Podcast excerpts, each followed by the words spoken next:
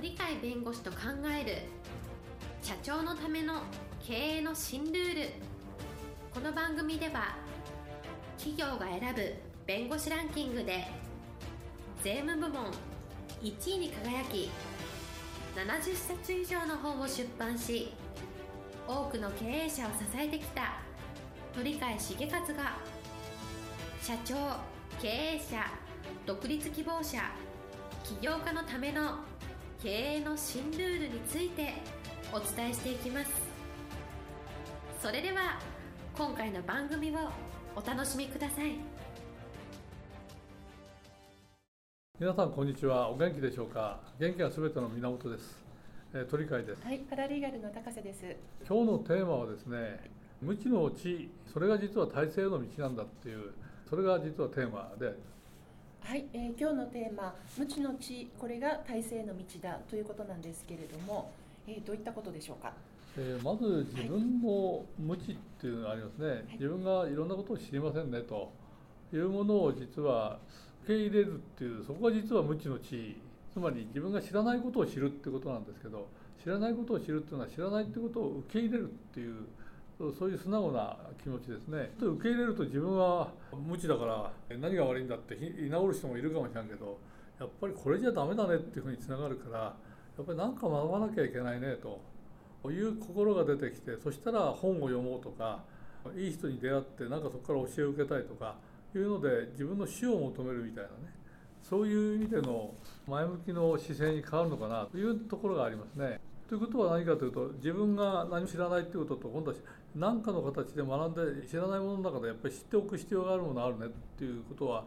自分がないところが出てくるっていう意味で自分の心の中を一つの空間だとすれば今までななかったものをその自分の器の中に入れてくるっていう意味では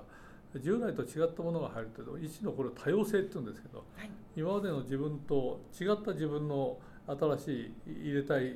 えー知識があるとすればこれ両方とも今までない中でなんか多様性というふうにダイバーシティとかいう、はい今言葉で使うんですけど、意外とおそういうダイバーシティとかいうのはなんか新しい用語のようですけどもう無知の知みたいな昔から言われてるようなところの中に実はこういう発想があるんだなというのが実際ここで言えることですね。はい、まず無知を受け入れるところを受容することから始まって、それが結果として何かを求めることにつながり、そして多様性を生むというそういう流れですかね。そうですねよく言われてるのは、我以外皆我が師という言葉がよくあるんですけど、はい。つまり誰からでも学べますよと。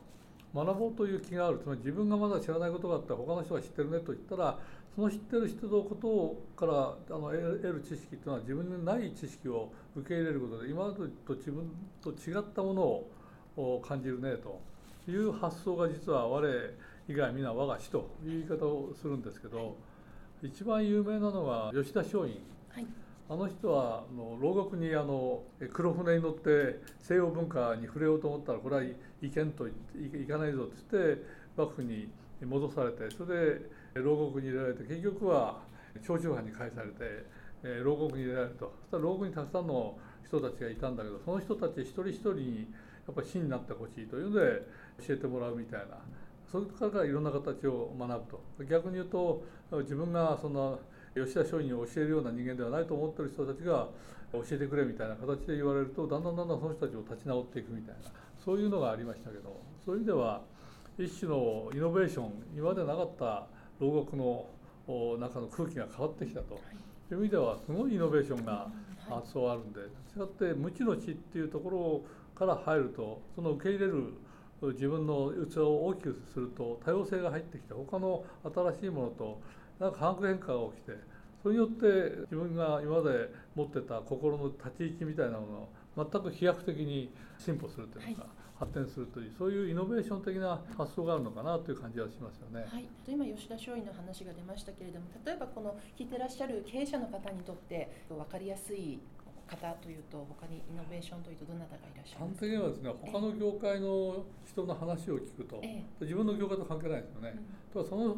ことが自分の業界自分の今経営してる会社なら経営してる会社とこういうところに役立つよとこういうことが重要なんだってことを逆に教えられるってことがよくあると思うんですけど、すぐあの思い浮かぶのは松下幸之助さんはい。いますよね。え彼は我以外みんな我が師という発想の人だと思いますけど、はい。いろんな業界の人全く関係ないあのうちのテリトリーと全く関係ないぞというような人からもいろんなことを教わってそれを自分たちの松下電器の発展のためにあの応用することをたくさんした人だと言われてるんですね。その中で私が覚えてるのは誰かからね生命保険のセールスの話を聞いてセールスの売れない人はなかなかセールスで保険なんて買ってくれる人いなくてみんな困ってますよね。せいぜい知り合いとかなんとかに行って買ってもらってる人多いんですよね。だけどトップになるとその何十倍何百倍も売り上げ上げていくんですと。同じ商品なのに売る人によって全く売り上げが違ってくると。これは何なんだっていうのがあってそれでその彼は何を考えるかっていうとあそれは結局営業だよねと。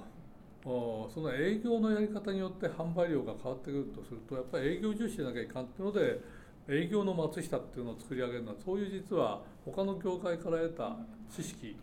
成功セールスマンが同じ商品なのに違った売り上げがあるとそれは何だっていうところから来て自分たちのところに応用したっていう話なんですね。だからあのまあ、女性のセールスマンが当時は特に多かったんだと思うんですがその成功セールスマンの話を聞いて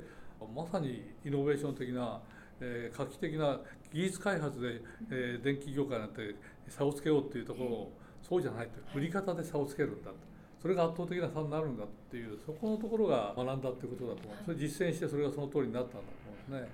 そういう意味では、えー、無知の知っていうのはある意味で非常に大きな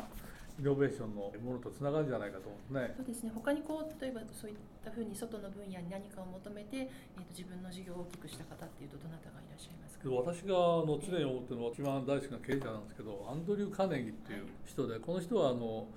鉄道のそのいろんな交付みたいな、はい、えー、そこから這い上がってきて、それで US スチールっていう、今でいう世界ナンバーワンの企業にを育てたっていう、そういう人なんですけど。ところがアンドリュー・カーネギーが一番有名なのは前にもお話したかもしれないですけどその墓石っていう墓石があって、はい、そこにあの言葉が書いてあると。